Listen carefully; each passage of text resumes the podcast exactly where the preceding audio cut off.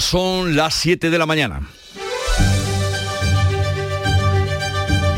En Canal Sur Radio, La mañana de Andalucía con Jesús Vigorra. Buenos días, queridos oyentes. Es jueves 15 de septiembre. ¿Entrará o no entrará José Antonio Griñán en prisión? Esa es la pregunta, la duda. El Supremo ha sido claro cuando adelantó el fallo y lo es ahora al publicar íntegra la sentencia de los ERE. Chávez y Griñán son culpables del descontrol en el sistema de ayudas fraudulento de los expedientes de regulación de empleo. La singularidad es que los votos particulares de dos magistradas son contrarios y consideran que el Supremo debió absolver a Griñán de malversación. La oposición ve justo el fallo y no quiere ni oír hablar de indultos. Es el caso del popular Antonio Repullo. No se pueden hacer agravios comparativos entre ciudadanos de primera y ciudadanos de segunda en función de que sean del Partido Socialista o que Pedro Sánchez le interese indultar a un compañero suyo de partido. Y es la opinión, la van a escuchar, de Teresa Rodríguez, portavoz del Grupo Mixto Adelante Andalucía. Es triste desde mi punto de vista, eh, es malo para Andalucía y habla, ya digo, pues de una autonomía que ha estado trufada lamentablemente por esa usurpación que un partido, que en este caso el Partido Socialista Obrero Español, pensó que, que Andalucía le pertenecía y que podía hacer uso de esos recursos para beneficiarse como organización. Miramos ahora a los incendios y a los hundimientos. Los fuegos de los Guájares en Granada, Cotorríos en Jaén evolucionan bien, están estabilizados pero no extinguidos. El consejero de Medio Ambiente, Ramón Fernández Pacheco, ha hablado del posible origen del fuego en la Sierra Granadina. Todo hace indicar que la causa no ha sido una causa natural, pero eso no quiere decir que haya intención. A veces se debe a accidentes, otras veces se debe a negligencia. Creo que hay que dejar trabajar a los agentes de medio ambiente, a la Brigada de Investigación de Incendios Forestales, a que hagan su trabajo y saquen las conclusiones una vez que, ese trabajo concluya. Y la policía de Gibraltar acusa al capitán del buque semi-hundido, como recordarán en la bahía, lo acusa de siete infracciones, entre ellas no tomar medidas para evitar la coalición, poner en peligro la vida en el mar, estructuras y personas. El alcalde de la línea, Juan Franco, le preocupa que empeore el tiempo y que el barco comience a moverse. Parece ser que van a cambiar los vientos eh, y van a entrar vientos de levante más o menos fuertes y ya el gobierno de Gibraltar ha anunciado que puede que el barco pues sufra daños y que se acabe provocando alguna fuga de los restos de gasóleo y demás que contiene. El Ministerio de Sanidad espera el dictamen de los expertos sobre las mascarillas para decidir si levanta la obligatoriedad en el transporte público. Y la Organización Mundial de la Salud avisa de que el fin de la pandemia está cerca. Ya se ve el final y por eso el mismo Tedro Adhanom, su director, pide un último esfuerzo. El fin está a la vista. Ahora vemos la línea de meta, pero un corredor de maratón no se detiene cuando ve el final. Ahora es el momento de correr más fuerte y cosechar la recompensa de todo nuestro duro trabajo. Bueno, la larguísima cola para dar el último adiós a la reina Isabel II no ha cesado en toda la noche. En un momento dado ha ocurrido esto. Ustedes solo oyen el ruido, tal vez lo hayan visto. Se desploma, pero mm, totalmente un soldado que está delante del féretro. Y lo curioso, no se inmutan los compañeros, vienen eso sí las personas que están alrededor a socorrerle. En la caída de un miembro de la Guardia Real, como le digo, uno de los que custodian el féretro se ha caído también delante, cuán largo es, eh, y ha sido un golpe tremendo. En cuanto al tiempo, el día viene con nubes y claros y chubascos en la mitad occidental máximas con pocos cambios y vientos variables y flojos. Vientos, como digo, variables y flojos.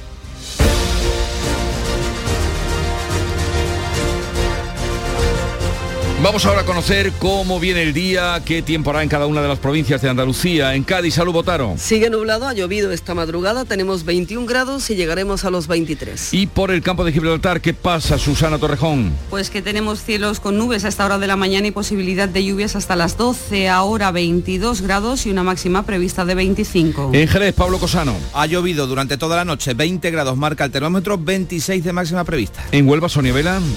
Cielos nubosos, puede llover débilmente por la mañana y se prevé incluso alguna tormenta ya por la tarde. Máxima para hoy de 28, a esta hora tenemos 18 en la capital. ¿Qué se espera en Córdoba, Miguel Vallecillo? Pues posibilidad de chubascos por la mañana, la máxima de 29, esta noche ha llovido un poquito y de momento hay 19. ¿Y en Sevilla, Pilar González? Tenemos nubes, ha llovido durante la noche de forma intermitente, puede seguir haciéndolo durante la mañana, una máxima de 28 grados se espera, ahora tenemos 21. En Málaga, José Valero. Pues posibilidad de chubascos con tormentas por la mañana, poco nuboso por la tarde, máxima de 30 grados en Málaga, en la capital, ahora tenemos 23. ¿Ha caído algo por Jaén, Alfonso Miranda? Ni está ni se le espera. Suben las temperaturas en toda la provincia de Jaén. A esta hora, pues 17 grados. En Granada, Susana Escudero. Tenemos 16 grados, alcanzaremos los 29, cielos cubiertos. Nos dicen que en el interior de la provincia podría haber posibles chubascos e incluso tormentas, no nos queremos nada. y en Almería, María Jesús Recio. Pues también se van las nubes de Almería que no han dejado lluvia, 21 grados, máxima 25. ¿Y cómo están las carreteras andaluzas? Pensemos en las personas que transitan por ellas a esta hora de la mañana. Patricia Arriaga desde la DGT nos informa. Buenos días. Muy buenos días. Arranca esta jornada de jueves y afortunadamente lo hace con tráfico fluido y cómodo en la mayor parte de red de carreteras andaluzas. Eso sí, recordamos en Granada continúa cortada una vía secundaria por incendio forestal en Pinos del Valle. Se trata del eje R3204. En el resto de carreteras a esta hora se circula con normalidad. 7, 7 minutos de la mañana.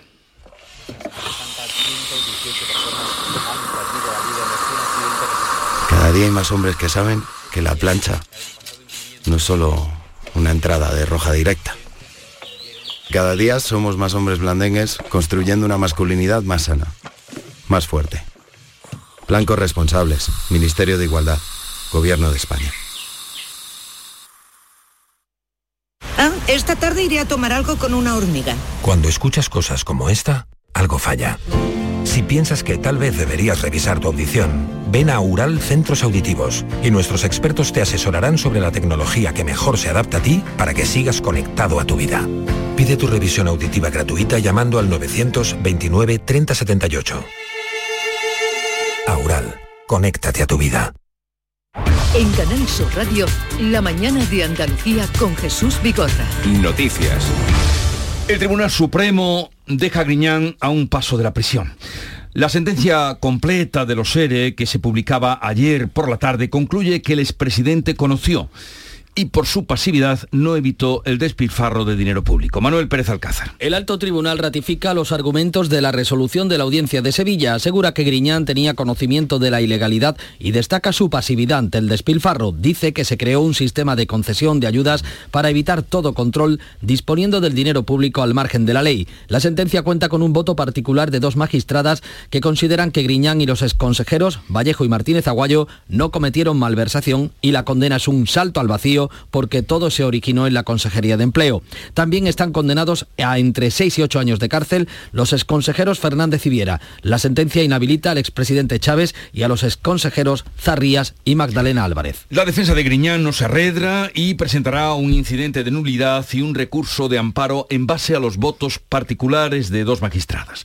La audiencia de Sevilla decidirá si ingresa en prisión mientras se tramita el indulto solicitado por la familia Jorge González. El abogado del expresidente tiene ahora 20 días para solicitar la nulidad de la sentencia. También baraja un recurso de amparo ante el Tribunal Constitucional. Para eso dispone de 30 días. Se apoya en el voto particular discrepante de dos de los cinco magistrados. Ni la nulidad ni el recurso suelen paralizar la ejecución cuando las penas de prisión superan los cinco años. Lo ha explicado en el Mirador de Andalucía de Canal Sur Radio el profesor de Derecho Penal de la Universidad de Málaga, Diego Martín Reyes. Se puede pedir al Tribunal Constitucional que suspenda la ejecución de la sentencia y por tanto que no se entre de momento en prisión. La verdad es que en sentencias cuyas penas superan los cinco años, el Tribunal Constitucional, Constitucional siempre se ha mostrado muy remiso a suspender esa ejecución de las penas. Aún queda el indulto solicitado por la familia que ahora se debe tramitar y los plazos no suelen bajar de seis meses. La audiencia de Sevilla decidirá sobre el cumplimiento inmediato de la condena cuando le sea notificada la sentencia. Hoy se inaugura además el año judicial en Andalucía. Y diremos que hoy se inaugura también el periodo de reacciones. El gobierno andaluz y la mayoría de partidos piden que se cumpla la condena. No se ha pronunciado eh, por Andalucía ni tampoco el PSOE Andalucía. Desde Ferraz se agarran a los votos particulares de la sentencia. Ana Giraldez. El consejero de la presidencia de la Junta, Antonio San, alude a la alta responsabilidad del PSOE como expresa la sentencia. Estamos, por tanto, ante la confirmación del mayor descontrol, caso de despilfarro y corrupción política de la historia, y no lo dice ya ni la denuncia ni el debate político, lo dice el, Tribunal Supremo. Partido Popular, Vox y Adelante Andalucía rechazan un indulto. A nivel nacional Podemos aplaude la sentencia. El PSOE andaluz elude pronunciarse y desde Madrid la portavoz Pira Alegría alega que hay condena, pero con votos en contra. Lo primero que debo hacer es conocerla y leerla pero quiero recordar, porque he podido también ver un poco lo que trasladaban los medios de comunicación, que sigue existiendo un importante voto particular que ratifican eh, dos magistradas y que desde luego bueno, eh, hay que conocer en, profundidad a la hora, como digo, de emitir una opinión. Un signo más de la vuelta a la normalidad es que hoy casi 856.000 estudiantes de secundaria, bachillerato, FP y educación para adultos vuelven a las clases en Andalucía. Comienzan el curso en secundaria marcado por la apuesta de la Junta por la formación profesional y la FP dual. Lo ha explicado este miércoles en el Parlamento la consejera de Desarrollo Educativo, Patricia del Pozo, que hoy va a inaugurar el curso de secundaria en San Pedro de Alcántara, en Málaga. Es el mejor plan de choque frente al desempleo juvenil este Gobierno quiere revolucionar la formación profesional de la mano de los empresarios, de los sindicatos, de los docentes, porque necesitamos un cambio de mentalidad en Andalucía. Este próximo martes se completará la vuelta a las clases con las enseñanzas de régimen especial. Estabilizados ya los incendios de los Guájares y de Santiago Pontones, comienzan ahora a evaluarse los daños. Más de 100 bomberos siguen trabajando en el incendio de los Guájares en Granada. Según publica hoy el diario Ideal, no hay evidencias de negligencia humana, por lo que todo apunta a que haya podido ser intencionado. Se ha revisado una línea eléctrica por si el fallo hubiera podido haber iniciado esas llamas. Los alcaldes de los cuatro municipios afectados comienzan hoy la evaluación de los daños para solicitar la declaración de zona catastrófica y en Jaén, en Santiago Pontones, también continúan las tareas para la extinción. Mientras tanto, en el Parlamento andaluz, hoy se retoma la actividad. El Pleno, el líder socialista que ha esquivado el asunto de los ERE, va a debatir con Juanma Moreno en la sesión de control. Espadas preguntará al presidente sobre las medidas frente a la inflación. El debate de este miércoles se ha centrado en la sequía. La consejera de Agricultura ha reclamado actuaciones conjuntas con el Gobierno sin confrontación política. La situación es una situación difícil, compleja. No hay varitas mágicas. Nosotros estamos dispuestos a seguir trabajando, a seguir invirtiendo, a no desdeñar ninguna fuente hídrica. Necesitamos el auxilio del Estado, porque esta tierra se merece que de una vez por todas se miren en las competencias de actuaciones que son importantísimas en nuestra tierra para superar esta situación de sequía. El PSOE tacha de cortina de humo el comité de crisis convocado para mañana. El Pleno comenzaba con la, sustitución en la mesa de la Cámara de la representante de Por Andalucía en virtud del pulso interno de la formación. Esperanza Gómez, de Más País, ocupa la silla que tenía Podemos. Ya han escuchado nuestros compañeros, mm, ha llovido esta noche, está nuboso, hay nubes en el cielo, pero el caso es que las mm, lluvias se alejan y que ha supuesto poco alivio para la sequía. Las precipitaciones se han concentrado en las provincias de Huelva y de Sevilla son un alivio aunque no es suficiente. El martes, a falta de lo que suceda hoy, ha sido el día más lluvioso, llegando a sumar 53 litros por metro cuadrado en algún municipio. En la Sierra de Huelva se han alcanzado estos tres días los 35 litros. La borrasca va a pasar hoy de largo, aunque puede llegar otro frente a principios de la próxima semana. La Comisión Europea prevé recaudar 140.000 millones de euros con una tasa a los beneficios extraordinarios de las compañías energéticas. Pretende así financiar parte de los costes por la subida de la electricidad. Los, ministros de Economía comunitarios abordarán el plan presentado por la presidenta von der Leyen en una reunión prevista para el próximo día 30. La comisaria ha sido clara al criticar la actitud de las eléctricas al recibir beneficios de la guerra mientras son los consumidores los que pagan el pato. En estos tiempos es un error obtener beneficios extraordinarios récord, beneficiándose de la guerra y a costa de los consumidores. Los beneficios deben compartirse con quienes más lo necesitan. Además, se va a pedir a los estados un ahorro de la demanda eléctrica del 10% y un 5% del consumo en horas punta. En España, el gobierno asegura que la propuesta va en la línea de los impuestos a las energéticas y a la banca. El PP, por su parte, replica que una tasa no es lo mismo que un impuesto y exige al gobierno que dedique la recaudación a rebajar el IRPF o el IVA de los productos básicos. Eh, Pues ese impuesto ahora europeo sobre las empresas eléctricas se llega cuando se cumplen tres meses de la entrada en vigor de la excepción ibérica. Ha supuesto un ahorro de 2.300 millones de euros. Los consumidores españoles de la tarifa de último recurso han pagado su recibo un 18% más barato por el tope al precio de la energía. Bruselas ha autorizado a España y a Portugal a mantener esta medida y no tendrán que sustituirla por el tope a las renovables. La luz sube hoy algo más de un 27% hasta los 327 euros el megavatio, 70 más que ayer. Luego de este anuncio que hizo la presidenta de la Comisión Europea, ha viajado a Ucrania para reunirse con Volodymyr Zelensky, que ha sufrido este miércoles un accidente de tráfico. Según su portavoz, no presenta heridas de gravedad. El coche en el que viajaba ha colisionado con otro. Zelensky ha visitado este miércoles la ciudad liberada de Izum, en el nordeste del país, y ha arengado a las tropas que están recuperando territorios ocupados por los rusos. El Banco de España advierte de que las pensiones bajarán un 8,2% si se amplía el periodo de cálculo de 25 a 35 años como está barajando el Ministerio. Si esta medida se combina con dejar elegir en los 29 mejores años de cotización, el cálculo de la pensión no variará de media. El Banco de España apunta que el incremento de 10 a los, a los 25 años actuales ya ha supuesto una reducción en la cuantía de la pensión inicial del 5%. Y volvamos ahora al COVID, ¿se acuerdan? Pues Andalucía no comenzará a vacunar de la cuarta dosis del COVID el 26 de septiembre, tal y como se había fijado por parte del Ministerio de Sanidad. La consejera de Salud, Catalina García, denuncia que las vacunas adaptadas a las nuevas variantes no han llegado y, por tanto, la vacunación de los mayores de 80 años tendrá que esperar al menos hasta principios de octubre.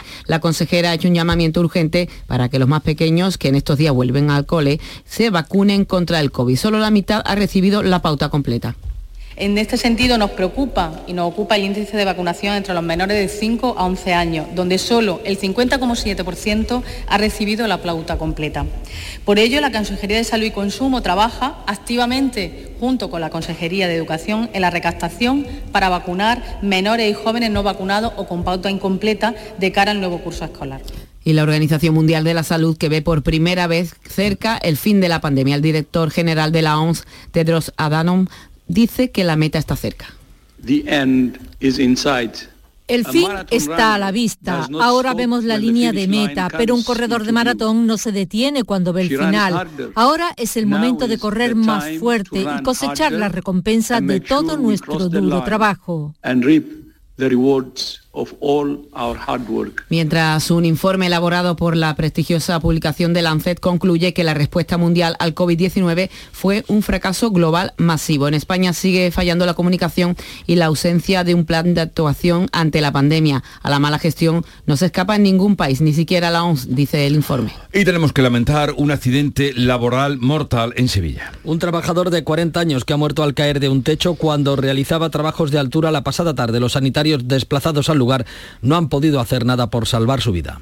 El sector del taxi andaluz vuelve a manifestarse hoy en Sevilla. Protestan contra la regulación que prepara la Junta de Andalucía para que los vehículos de transporte con conductor, los VTC, sigan operando en los núcleos urbanos a partir del próximo 1 de octubre. La concentración cambia hoy de escenario. En vez de frente al Parlamento, está convocada ante la Consejería de Fomento entre las 9 y media de la mañana y la 1 de la tarde. Está previsto que acudan taxis de toda Andalucía. Pues ya están avisados por si tienen dificultades para encontrar hoy un taxi.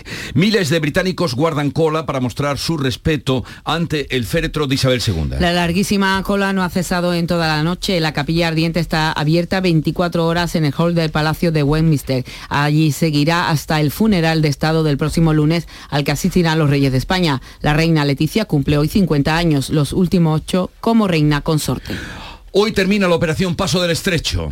A falta de conocer cifras definitivas, el subdelegado del Gobierno en Cádiz, José Pacheco, ha señalado que la operación ha ido bien, aunque la previsión para este año era complicada después de dos años de pandemia, con la frontera cerrada y con la sospecha de que iba a haber un aumento de tráfico. Este año había, además había una novedad y es que hemos insistido muchísimo, hemos intentado presionar lo máximo posible para que la gente llegara con el billete ya comprado y eso nos ha permitido eh, también prever cuánta gente iba a llegar en cada momento, porque los billetes ya estaban vendidos y ya sabíamos cuánta gente iba a llegar. La UCO ha detenido en Málaga al lugarteniente de los Kinahan, la mafia irlandesa de la droga, que es una de las más poderosas y temibles del mundo. John Francis Johnny Morrissey está vinculado con 38 asesinatos y desempeñaba un papel clave en su aparato de blanqueo de capitales y distribución de heroína y cocaína. Los investigadores también han efectuado otros arrestos y han desmantelado gran parte de la infraestructura que tenía en el territorio español este grupo de origen irlandés, según publica hoy El Confidencial.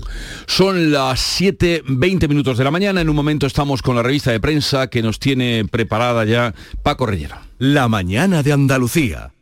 La educación es la mejor base para el progreso y los docentes andaluces el mejor motor para que cada estudiante pueda descubrir su vocación y desarrolle sus potencialidades. En este curso 2022-2023 impulsemos juntos el camino hacia el futuro de Andalucía. El mejor sitio para crecer. Junta de Andalucía. ¿Te imaginas que vuelves a descubrir el sol? Repsol y Movistar se han unido para hacerlo realidad con Solar 360, una nueva forma de entender la energía solar de autoconsumo. Te acompañamos en la instalación y mantenimiento de tus paneles solares para que controles tu consumo y empieces a ahorrar. Pide tu presupuesto en solar360.es. Solar 360, la energía solar pensada para ti.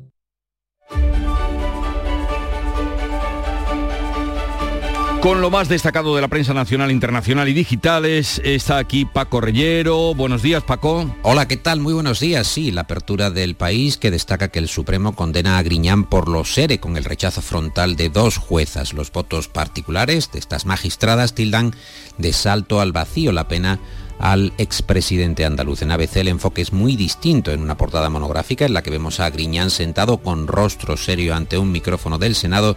Se desgranan algunas frases de la sentencia del Tribunal Supremo.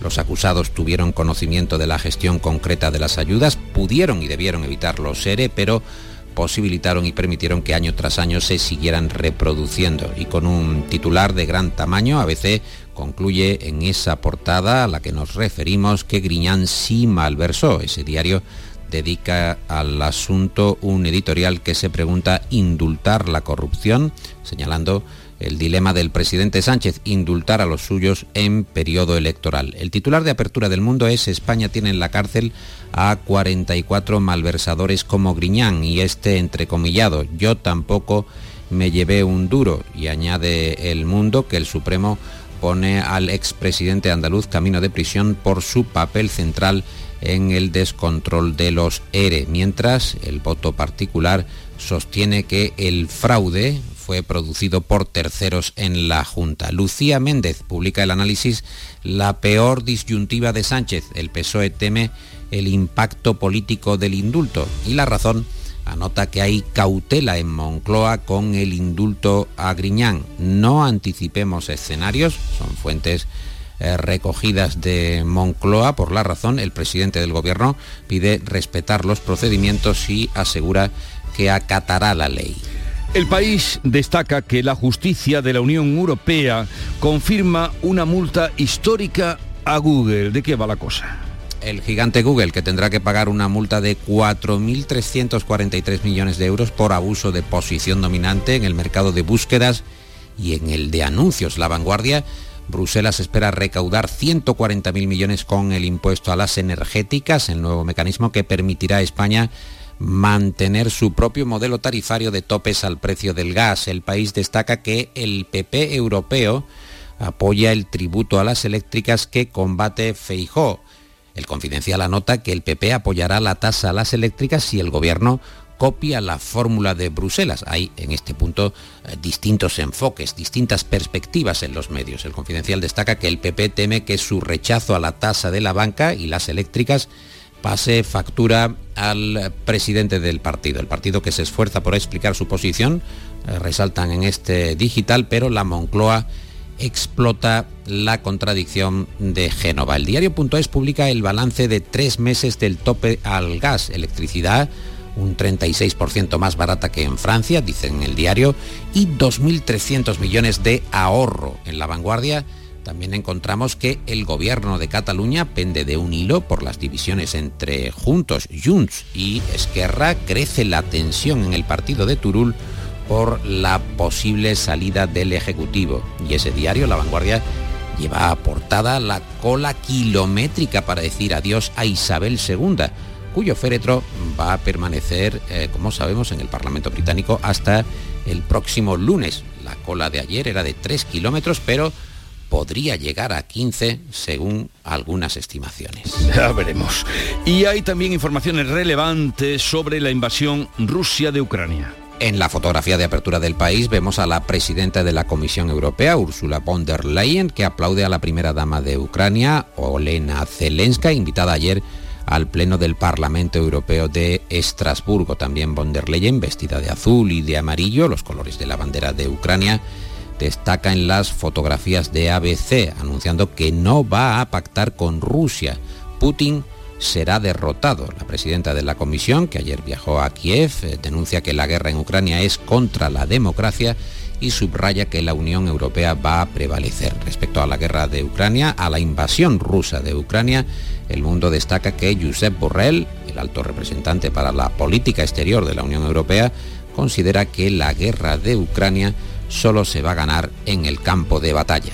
Aguarda un momentito Paco porque ya está por aquí Nuria Gaciño, buenos días. ¿Qué tal? Muy buenos días.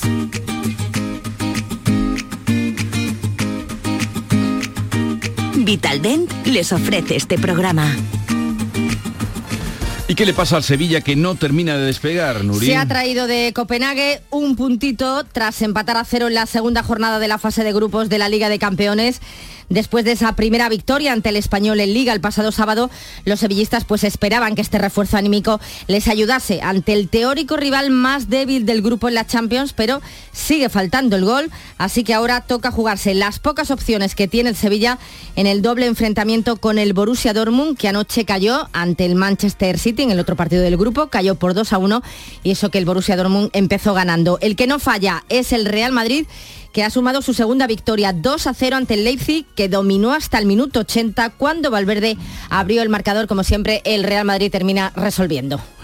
El Betis buscará esta noche su segunda victoria en Europa. A las 9 recibe al Ludogores en la segunda jornada de la fase de grupos de la Liga Europa en juego el liderato del grupo después de que los búlgaros dieran la sorpresa en la primera jornada ganando a la Roma. Con el triunfo quedaría muy encarrilada la clasificación para la siguiente ronda, quedaría muy encarrilada para el Betis. Baja segura la de Sabalí, que parecía que podía llegar, pero finalmente se pierde el partido de esta noche y el del domingo ante el Girona por una lesión muscular. Las novedades en la lista, los canteranos Fran Delgado y el central Ismael Sierra. Y Sergio Ramos en la prelista de Luis Enrique. El jugador andaluz jugó su último partido con la selección española el 31 de marzo del 2021 ante Kosovo.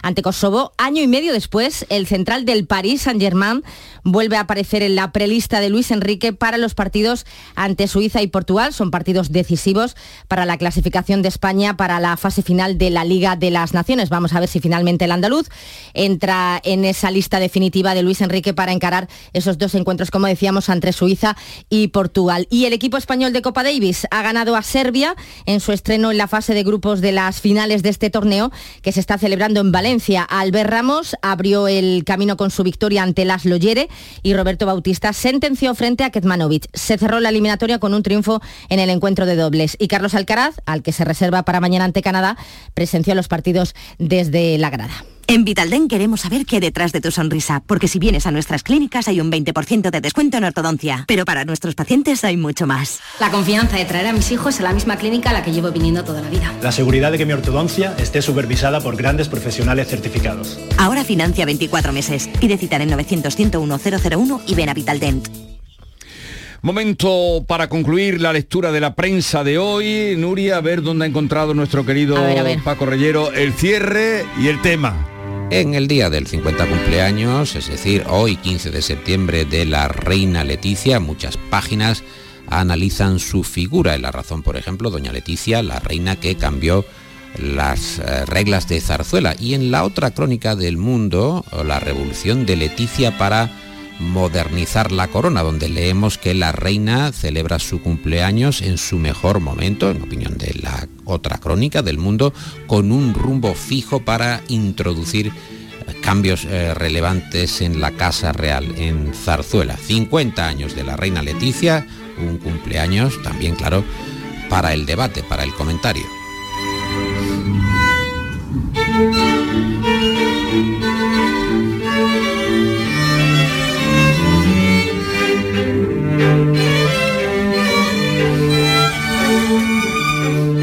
Eh, pues solo podemos decir felicidades. Pues muchas felicidades, que lo disfrute en familia. Nuria, hasta mañana. Hasta mañana. Que tengas un buen día. Paco, hasta mañana. Que vaya muy bien.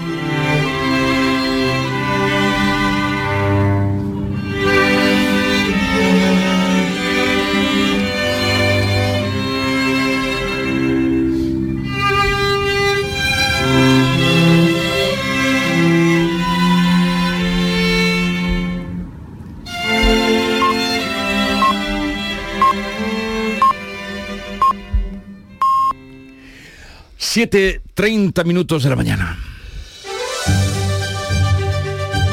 En Canal Sur Radio, La mañana de Andalucía con Jesús Vigorra.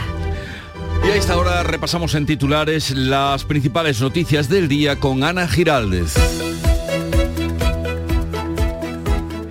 El Supremo condena a José Antonio Griñán y avala que tanto él como Chávez conocían las ilegalidades. La sentencia completa de los ERE concluye que el expresidente conoció y por su pasividad no evitó el despilfarro. La sentencia cuenta con un voto particular de dos magistradas que consideran que Griñán y los exconsejeros Vallejo y Martínez Aguayo no cometieron malversación y la condena es un salto al vacío porque todo se originó en la Consejería de Empleo. La defensa de Griñán presentará un incidente de nulidad y un recurso de amparo en base a los votos particulares de dos magistradas. La audiencia de Sevilla va a decidir si ingresa en prisión mientras se tramita el indulto solicitado por la familia. El abogado del expresidente tiene 20 días para solicitar la nulidad de la sentencia. También baraja un recurso de amparo ante el Constitucional. En el Parlamento andaluz hoy se retoma el Pleno. El líder socialista Juan Espadas, que ha esquivado el asunto de los ERE, va a debatir con Juanma Moreno en la sesión de control. En la sesión de este miércoles, la sequía fue la protagonista. Hoy comienza el curso en secundaria,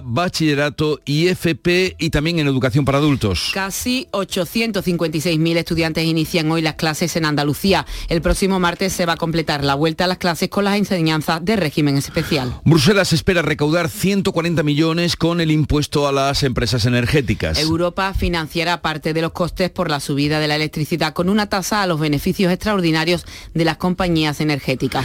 Los ministros de Economía comunitarios abordarán el plan presentado por la presidenta von der Leyen en una reunión prevista para el 30 de septiembre. Y recordemos ahora la previsión del tiempo para hoy. Tendremos cielos nubosos o cubiertos con chubascos que pueden ir acompañados de tormentas en la mitad occidental, siendo menos probables y frecuentes en el litoral mediterráneo y el extremo oriental. Las temperaturas mínimas de descenso en el tercio oriental, los vientos variables flojos en el interior oriental y también del oeste o suroeste en el resto. Y en cuanto a las temperaturas, tendremos máximas de 30 grados en Málaga, 29 en Córdoba, 28 en Sevilla, 27 en Almería y Granada, 25 grados en Cádiz, Huelva y Jaén. Pues en un momento estábamos, son las 7.32 minutos, con Paco Vocero y las claves económicas del día. Además hoy tocaremos el tema de las hipotecas. Ahora más que nunca descubre las posibilidades que la tarjeta de crédito Cajamar tiene para ti. Puedes aplazar compras, máxima seguridad en compras online y además la llevas puesta en el móvil. Para más información visita nuestra web. Cajamar. Distintos desde siempre. Pipas Reyes son las pipas de siempre. Ahora encontrarás tus pipas Reyes más grandes, con más aroma, con más sabor y más duraderas. Tradición e innovación para traerte tus mejores pipas Reyes. Las del paquete rojo, tus pipas de siempre. Las claves económicas con Paco Bocero.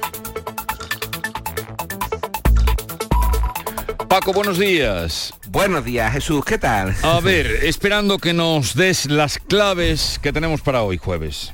Bueno, pues mm, ya básicamente vamos a profundizar un poquito más en la clave de la que estamos hablando, que es precisamente la cuestión eh, de las medidas energéticas, ¿no? Eh, en este caso la de la presidenta de la Comisión Europea, que ayer expresó su idea para ingresar 140.000 millones de euros a través de un tope de 180 euros el megavatio sobre los ingresos de renovables y nucleares, que serán al final unos 117.000 y una contribución especial, que será el resto hasta esos 140.000, de un tercio de los beneficios extraordinarios de las empresas energéticas. Eh, propuesta que nuestro gobierno también impulsa bajo la fórmula de prestación pública patrimonial no tributaria. Y esta figura lo que haría es que no grabaría los beneficios, eh, ya se liquidan en los impuestos sociales y recaudaría el 1,2% de las ventas netas de las que las energéticas hubieran facturado más de mil millones en 2019 y con ello estima que recaudaría unos dos mil millones de euros. Bueno, son fórmulas distintas, pero buscan un mismo fin. Sí, sin duda. Las fórmulas buscan que las grandes operadoras energéticas contribuyan a paliar el efecto de esta crisis para los más vulnerables vía impuestos extraordinarios. Perdón. La diferencia, para entendernos, es que la propuesta europea habla de aplicarlo a los beneficios extraordinarios y la española a la cifra de negocio, a la facturación que son dos cosas bastante diferentes. En resumen, que sabremos en unas semanas cómo queda la propuesta europea y mientras tanto echaremos su carne al asador de nuestra campaña electoral como estamos viendo. Presumible a trazo grueso y con una voluntad así un poquito ambigua de interpretación. Muy bien, pues estaremos atentos a todo esto porque es realmente importante. Y hablando de propuestas, tenemos también las de topar las hipotecas. Topar las hipotecas, que ha sido la última que ha levantado una nueva polémica en nuestro país. Sí, bueno, porque te acabo de hablar de nuestra campaña electoral. Y es que yéndonos a la realidad, recordemos que durante el COVID hubo una cosa que se llamó moratoria hipotecaria. Y hablamos de 2020 y 2021. Ahora se habla directamente de topar. Bueno, yo por cierto prefiero hablar de limitar que exactamente, que es más preciso, mejor. desde luego. exactamente, los tipos de interés de la hipoteca, en este caso las variables. Bueno, además de que hay un marco regulatorio que hay que cumplir, que es la hipotecaria, esta ya ofrece posibilidades para reducir el impacto con el cambio de variable a fija. Por cierto, es la modalidad de la mayoría del crédito hipotecario en España ahora mismo a tipo fijo. Y seguir cargando además de leyes cuando las anteriores no se han desplegado en su totalidad, pues vienen a seguir cargando de inflación legislativa la ya muy cargada y muy marallada legislación española. Mira, por ejemplo, en agosto la IREF publicó su opinión sobre el ingreso mínimo vital, se puede ver en la web de la IREF con datos y cifras reales y evaluadas. Y al 31 de diciembre pasado se había rechazado el 73% de las más de un millón y medio de peticiones recibidas sobre el ingreso mínimo vital. Un 57% de los hogares que podrían recibirlo, más de 400.000, no lo habían solicitado por la compleja gestión en la solicitud y la tramitación de la ayuda. Pero esto es un número muy elevado, son muchos hogares, ¿eh? En efecto, sin duda. De hecho, la IREF propone estudiar con detalle las solicitudes rechazadas por motivos relacionados con la renta y la unidad de convivencia, simplificar el proceso de solicitud, muy importante, y bueno, volver a fomentar la publicidad institucional de la prestación porque puede ser útil para todos esos hogares. Con lo cual, como yo te decía antes, si hay instrumentos, y hemos hablado de la moratoria hipotecaria, habría que quizás que mejorarlos, profundizar en ellos, más que Antes llegar con fórmulas aparentemente nuevas. Con nuevos inventos. muy bien contado, muy bien explicado y para todos los oyentes que aprendemos eh, contigo. Paco, Paco Vocero, un saludo, que tengas un buen día. Igualmente, muchas gracias, hasta mañana. Mano de santo limpiar la ropa, mano de santo limpiar salón, mano de santo y en la cocina, en el coche, en el watercloak, mano de santo para el hotel, mano de santo para el taller, mano de santo te cuida, mano de santo te alegra la vida, mano de santo, mano de santo, ponte a bailar y no limpies tanto, mano de santo, mano de santo, ponte a bailar y no limpies tanto. Seguramente el mejor desengrasante del mundo. Pruébalo. En Canal Sur Radio, por tu salud, responde siempre a tus dudas. Hoy es el Día de la Salud Prostática. Los especialistas aseguran que si los hombres acudieran sin complejos a la consulta de urología, se podrían evitar algunas enfermedades graves, incluso la detección precoz de cáncer de próstata. Hoy le dedicamos el programa a este asunto, como siempre, sin complejos y con los mejores especialistas en directo. Envíanos tus consultas desde ya en una nota de voz al 616-135-135. Por tu salud, desde las 6 de la tarde con Enrique Jesús Moreno. Más Andalucía, más Canal Sur Radio.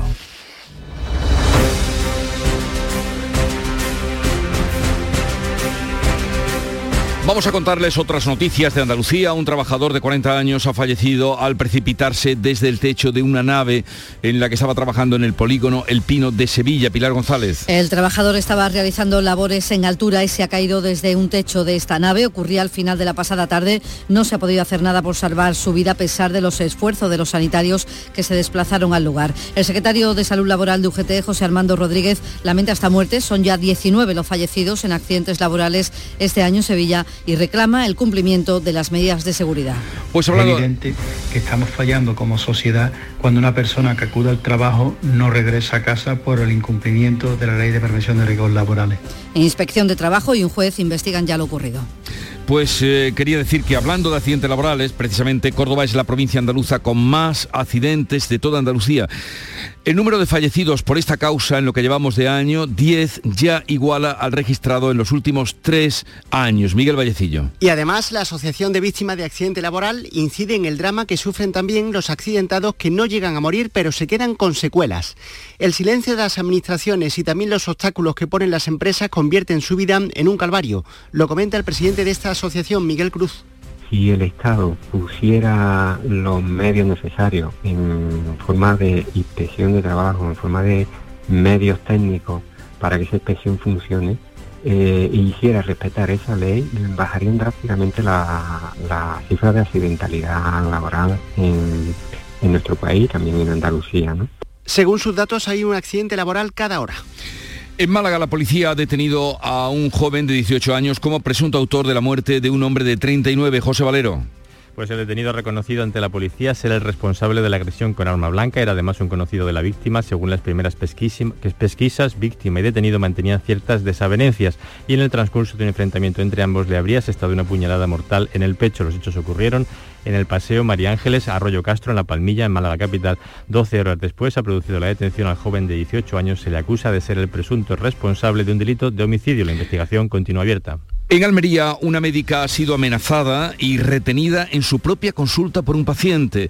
Esto ha ocurrido en Balanegra, que está en el poniente de la provincia. Almería, María Jesús Recio. El paciente, un hombre joven, no estaba conforme con una baja médica. La médica sufrió numerosas agresiones verbales, fue retenida con otro compañero en su propia consulta durante media hora hasta que llegó la Guardia Civil, según ha denunciado Comisiones Obreras. Fue detenido acusado de atentado a agentes de la autoridad. La médica no ha sufrido aparentemente agresiones físicas, salió de la consulta por su propio pie, ocurrido este martes. La alcaldesa del municipio fue la que dio el aviso a los agentes de la Guardia Civil al ser informada de lo que estaba ocurriendo en el centro de salud. El año pasado, según Comisiones Obreras, se registraron en Andalucía 1.208 agresiones a profesionales sanitarios, más de tres al día. Novedades en el caso, recordarán del fallecimiento de un bebé en Linares hace unas semanas. El titular del juzgado número 4 de esta localidad no ha tomado ninguna medida cautelar contra los padres porque todo apunta a que no fue una muerte violenta. Alfonso Miranda. Podría deberse a causas naturales o accidentales. Es una de las principales conclusiones del informe preliminar de la autopsia que no ha encontrado lesiones causadas por otra persona en el cuerpo de la niña. Ante esto, el juez no ha tomado ninguna medida cautelar contra los padres que este miércoles han declarado como investigados por la muerte. despertem. Cádiz limitará las viviendas turísticas eh, que proliferan en todas las ciudades de atractivo. Se ha aprobado un pleno, se ha aprobado este, esta decisión en un pleno extraordinario. Cuéntanos, Salud Botaro. Pues un pleno que va a permitir la modificación puntual del Plan General de Ordenación Urbana y esto va a suponer poner coto a este fenómeno de la turistificación que acaba terminando con la esencia de muchas ciudades. Desde hoy en el casco histórico solo podrán implantarse pisos de este tipo en determinadas fincas y en extramuros en planta baja, primera y segunda. El concejal delegado de urbanismo, Martín Vila, insiste en que se trata de equilibrar la economía con el derecho a vivir en Cádiz. Y por cierto que en ese mismo pleno se ha aprobado la adjudicación del contrato de limpieza que supone, por ejemplo, renovar toda la flota por completo. Y esta tarde se celebra la ofrenda floral a la Virgen de las Angustias en Granada. Se recupera esta tradición tras dos años sin ella por la pandemia. eh, La pandemia, Susana Escudero. Sí, comenzará un poquito antes, a las cinco y media de la tarde, ante la previsión de que la afluencia de público sea multitudinaria. Decenas de unidades de la policía local van a controlar que no haya ningún incidente y se habilitarán espacios para dar fluidez a la enorme cola de fieles que se espera como cada año que se celebra esta gran tradición. Escuchamos al alcalde de Granada, Francisco Cuenca. No tenemos ese sonido. Hay que decir que serán 80 las entidades que han confirmado ya su participación. Yo tan solo quiero amarte y tú estás loca por sentirlo.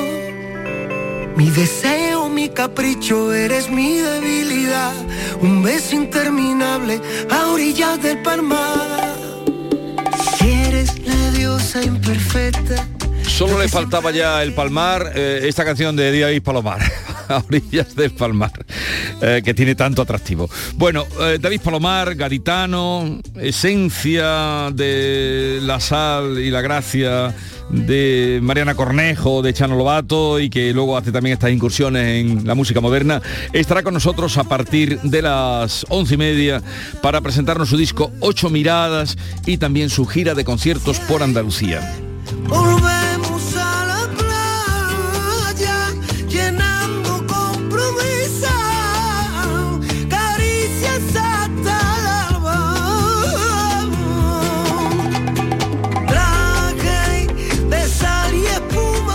Tiempo para todo en la mañana de Andalucía que se extiende hasta las 12, como ustedes saben, si quieren y gustan, aquí estaremos. Llega ahora el tiempo para la información local, 7.45, 8 menos cuarto, atentos. En la mañana de Andalucía de Canal Sur Radio. Las noticias de Sevilla. Con Pilar González. Buenos días. Ha llovido esa noche y durante la mañana tendremos cielo nuboso y puede llover de forma intermitente y con chubascos que pueden ir incluso acompañados de tormentas. Se despeja el cielo al final del día. Viento del oeste flojo. La temperatura máxima será de 27 grados en Lebrija y 28 en Écija, Morón y Sevilla. A esta hora tenemos 21 grados en la capital y en la carretera retenciones de 2 kilómetros en la subida al Centenario sentido Huelva y de 3 en la entrada a Sevilla por la 49. En el interior de la ciudad el tráfico es intenso en la entrada por el Puente del Patrocinio, Avenida de la Paz, Avenida Juan Pablo II y Puente de las Delicias y también en la Ronda Urbana Norte en ambos sentidos. Atención Sevilla, llega la exposición más vista del mundo. Bodies, extraordinaria, alucinante, educativa, cuerpos humanos reales. Instalada en el Centro Comercial Plaza de Armas del 10 de septiembre al 16 de octubre. Venta de entradas en taquilla, exposición y en bodies.es. Descubre la máquina más perfecta jamás creada. Bodies.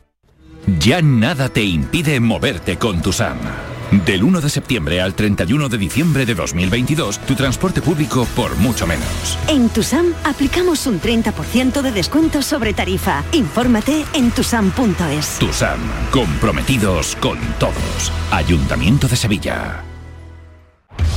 En Canal Sur Radio, las noticias de Sevilla. Este jueves comienza el curso en secundaria, bachillerato, formación profesional, educación permanente de adultos, artísticas elementales y profesionales y también idiomas. Son 527 centros de toda nuestra provincia y en total más de 217.000 estudiantes como este chico de Sevilla. Esta mañana volvemos al colegio tras las vacaciones. Yo paso tercero de la ESO y el primer año sin las medidas COVID, así que ya no nos van a decir tantas cosas y eso. Y hombre, empieza el colegio, pero tengo ganas de ver a los compañeros y eso. En FP hay importantes novedades con más ofertas respecto a la FP Dual, en la que el aprendizaje se hace tanto en el centro como en las empresas. Se incorpora este año el Instituto del Arenal de Sevilla con la formación en fabricación mecánica.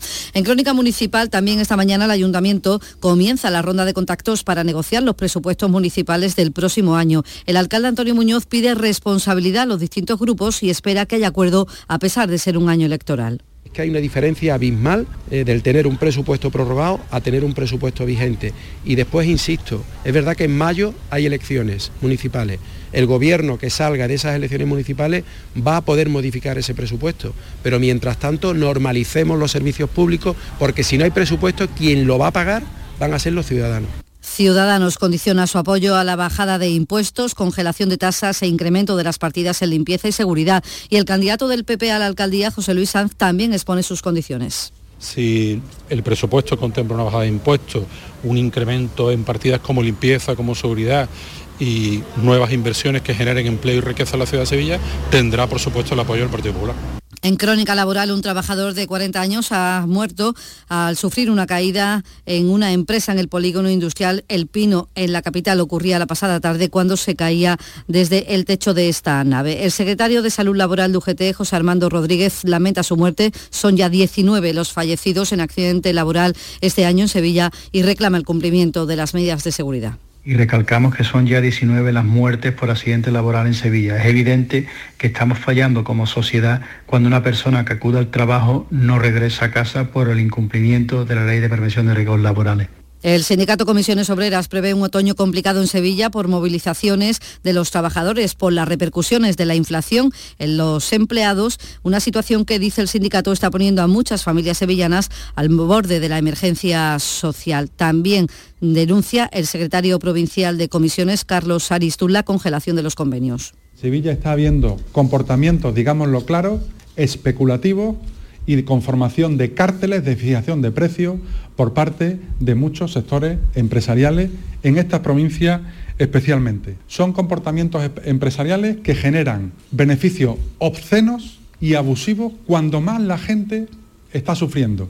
Esta mañana se vuelven a movilizar los taxistas. A las ocho y media están convocados ante la Consejería de Fomento para protestar por el decreto de las VTC que prepara el Gobierno andaluz. Y la Asociación de Hosteleros de Sevilla lanza una campaña de concienciación entre los propios empresarios del sector para que apliquen la normativa en cuanto a limpieza, para que lo tengan todo limpio, lo dice el presidente de los hosteleros, Antonio Luque. La ciudad no está lo limpia que nos gustaría a todos y Lipazán tiene su parte de responsabilidad y mejorar muchas cosas, pero también es cierto que también los sevillanos, los hosteleros, el resto de sectores, todos tenemos que poner de nuestra parte, todos tenemos que colaborar porque el fin es tener una ciudad más limpia. La propia asociación les dice a los dueños de bares que tengan limpias las terrazas y que depositen la basura dentro de los contenedores y en el horario establecido. En Fibes continúa el congreso sobre drones más importante de España. En él se dan cita 50 empresas nacionales e internacionales, representantes del ejército y expertos de todo el mundo para presentar la última tecnología del sector, entre ellos Airbus, que por su vinculación a nuestra ciudad, Fernando Ciria, responsable de marketing para soluciones de vigilancia de Airbus. Es una referencia. Las instalaciones, tanto en Tablada como en, el aeropuerto de San Pablo, eh, llevan toda la vida eh, aquí y han sido una referencia de las diferentes actividades eh, industriales. Ahora mismo para Airbus España hay dos grandes polos industriales. El principal está aquí en Sevilla es un verdadero escaparate para Sevilla la celebración de este Congreso de Drones, lo dice el alcalde, que dice que así la ciudad engorda su currículum para terminar de convencer al Gobierno para que Sevilla sea sede de la Agencia Espacial española. Les contamos también que la plataforma de Sevilla, contraria a la inmatriculación de bienes a favor de la Iglesia, ha convocado una concentración esta mañana a las 11 ante la Puerta del Perdón del Patio de los Naranjos para reclamar al Cabildo Catedralicio que el Patio de los Naranjos esté abierto gratuitamente al público siempre y a todo tipo mm, de público, no solo para los sevillanos. Y la empresa metropolitana de Aguas de Masesa ha actuado sobre todos los invernales de la capital y de los pueblos a los que abastece para evitar posibles inundaciones. Además, se han reforzado los trabajos en el entorno del antiguo Tamarguillo, el plantinar, Sevilla Este o el tiro de línea, zonas sensiblemente para muy sensibles cuando llueve. Son las 7 de la mañana y 52 minutos. La confianza de miles de personas ha convertido a Kia en la marca de coches más elegida en 2022. Aprovecha que vuelven los 10 días Kia del 15 al 26 de septiembre y descubre tú mismo por qué.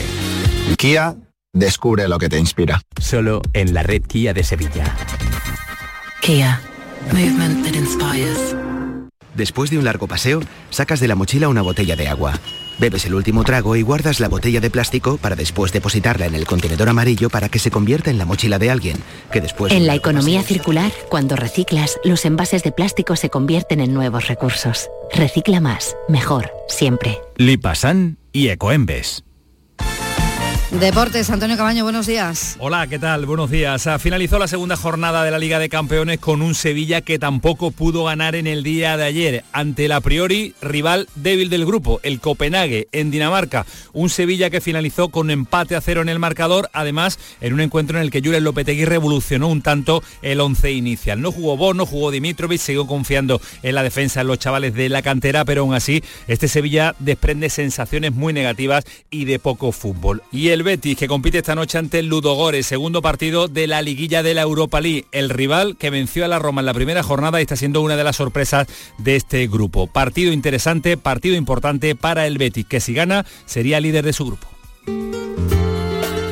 Y nueva jornada de la Bienal de Flamenco con tres propuestas, la primera de ellas a cargo del bailarín y coreógrafo Alfonso Losa. Una hora, eso será en el Cartuja Center, una hora más tarde será el turno de la guitarra solista de Canito. Bueno, la intención de este concierto ha sido, pues bueno, el querer que la gente participe de esa vibración, que es la vibración del instrumento en sí, que en realidad es la vibración de mi persona, ¿no? Y es un poco la participación, la empatía, la disposición a entrar en ese mundo, ¿no? en ese mundo musical. Canito estará en el espacio Turina. La jornada la cierra a partir de las 11 de la noche la propuesta Territorio Joven del ciclo Territorios que se celebra en el Hotel Triana. Y Aitana también está en Sevilla, en el Estadio de la Cartuja. Actúa esta noche a las nueve y media, dos horas antes del concierto. Se abren las puertas del recinto. Hay un dispositivo especial con refuerzo del transporte público para poder acceder no me vuelves a engañar. Y Eros Ramazzotti también está aquí, presenta hoy en la Plaza de Toros de la Maestranza su nuevo álbum Latido Infinito y esta canción Ama es el adelanto. 19 grados en Carmona, 20 en Los Palacios, 21 en Sevilla. Escuchas La mañana de Andalucía con Jesús Vigorra. Canal Sur Radio. Aquadeus, ahora más cerca de ti, procedente del manantial Sierra Nevada, un agua excepcional en sabor, de mineralización débil que nace en tu región. Aquadeus Sierra Nevada es ideal para hidratar a toda la familia y no olvides tirar tu botella al contenedor amarillo. Aquadeus, fuente de vida, ahora también en Andalucía. 8 menos 5 de la mañana, Nuria Gaciño, buenos días. Muy buenos días. Empate inútil para el Sevilla que no levanta cabeza en la Champions. No hay manera, el Sevilla se complica su futuro en la Champions después de empatar anoche a cero ante el Copenhague en tierras danesas. Un punto que sabe a muy poco y que poco resuelve, ya que ahora se tendrá que jugar las pocas opciones que tiene en el doble enfrentamiento con el Borussia Dortmund, que anoche empezó ganando al Manchester City, pero terminó perdiendo por 2 a 1. El técnico Julen Lopetegui mantiene las esperanzas, a pesar de que su equipo sigue generando muchas dudas. Hemos concedido algún centro que han tenido, pero no recuerdo así una ocasión clara, alguna falta que han lanzado y por contra creo que hemos tenido nosotros bastantes ocasiones. ¿no? En Champions tener cuatro o cinco ocasiones claras no es sencillo, las hemos tenido y no las hemos acertado, no hemos acertado y por eso nos vamos con un punto. Eh, creo que el equipo ha hecho un buen trabajo y ahora, eh, bueno, lógicamente nos vamos a jugar en el doble, en el doble partido con, el Dortmund, pues la suerte de esta eliminatoria con varios cambios en el once inicial, empezando por la portería. El Sevilla realizó una primera parte muy prometedora, pero en la segunda mitad se desinfló. Y lo más preocupante, sigue faltando el gol y el domingo toca el Villarreal, otro match ball que tendrá que salvar Lopetegui. El que no falló y donde la historia se repite es con el Real Madrid, que suma su segunda victoria en la Champions. 2 a 0 ante el Leipzig alemán, que dominó hasta el minuto 80, cuando Valverde abrió el marcador y en el 92 Asensio se reencontró con el gol. A pesar de que el Madrid no está fino y su rival fue mejor, pues termina ganando lo de siempre. Y turno hoy para la Liga Europa con el Betis jugando en casa. A las 9 de la noche recibe al Ludo Gores en la segunda jornada de la fase de grupos en juego el liderato de grupo después de que los búlgaros dieran la sorpresa en la primera jornada ganando a la Roma. Un liderato que no preocupa en exceso al entrenador Manuel Pellegrini. No, no le otorgo mayor importancia. Lo, primero es clasificar. Una vez que clasificamos, el primer objetivo está cumplido. Si además de eso se puede saltar uno del playoff o 16 final y caer en octavo de final, nos dejarían en esta en esta temporada tan especial después del Mundial con un par de semanas libres como para trabajar a mitad de semana, porque Baja segura la de Sabalí, que finalmente no llega para el partido de esta noche, ni tampoco para el del domingo ante el Girona por una lesión muscular. Las novedades en la lista, los canteranos Fran Delgado y el central Ismael Sierra. De nuevo habrá rotaciones. Y como esto del fútbol no para, mañana comienza una nueva jornada de liga. Si decíamos que dependiendo de lo que haga el Sevilla, así será el futuro de Lopetegui, en una situación parecida se encuentra Sergio González en el Cádiz. Último en la tabla, con cero puntos. Es consciente, por tanto, el técnico que mañana no se puede fallar en Valladolid, precisamente su antigua casa. Eh, nosotros entendemos perfectamente cómo son los timings del fútbol y yo ahora mismo solo pienso en a Valladolid, en ganar el partido y que todo esto pase como una nube oscura que ha hecho un chaparrón y ha vuelto otra vez a, aparecer el sol, ¿no? No pienso en nada más que eso, ¿no? No creo que sea necesario que yo tenga que decirte si me la juego o no, sino que desde fuera o el entorno se sale perfectamente el, el regalo con el envoltorio y se sabe prácticamente pues todo lo que pueda pasar, aunque yo creo que es verdad que después de lo del año pasado eh, eh, confío que ninguno tenga ese pensamiento en la cabeza. Preocupación también en el Almería, donde tampoco hay acierto, al igual que en el Granada tras caer en las dos últimas jornadas, y ni les cuento en el Málaga en puestos de descenso y con el técnico Pablo Guedes muy criticado por la afición. Una afición que esta semana mostraba su enfado con pintadas en los muros del anexo de la Rosaleda, unas pintadas que han tenido reacción por parte del club. Paco Rodríguez, muy buenos días. Hola, buenos días. Frente a las críticas y pintadas de aficionados pidiendo la marcha de Guedes, el club ha respondido, lo hizo ayer rotulando en la Rosaleda el clásico Memoria, Compromiso y Fe, la leyenda que acompaña al Málaga desde hace años, es la respuesta contundente al debate abierto sobre la continuidad del técnico, una respuesta que no deja lugar a dudas el apoyo precisamente de la institución al entrenador. Además, Sergio Ramos en la prelista de Luis Enrique para los partidos clasificatorios frente a Suiza y Portugal y el equipo español de Copa Davis suma su primer punto al ganar a Serbia. Aquadeus, ahora más cerca de ti, procedente del manantial Sierra Nevada, un agua excepcional en sabor, de mineralización débil que nace en tu región. Aquadeus Sierra Nevada es ideal para hidratar a toda la familia y no olvides tirar tu botella al contenedor amarillo. Aquadeus, fuente de vida, ahora también en Andalucía.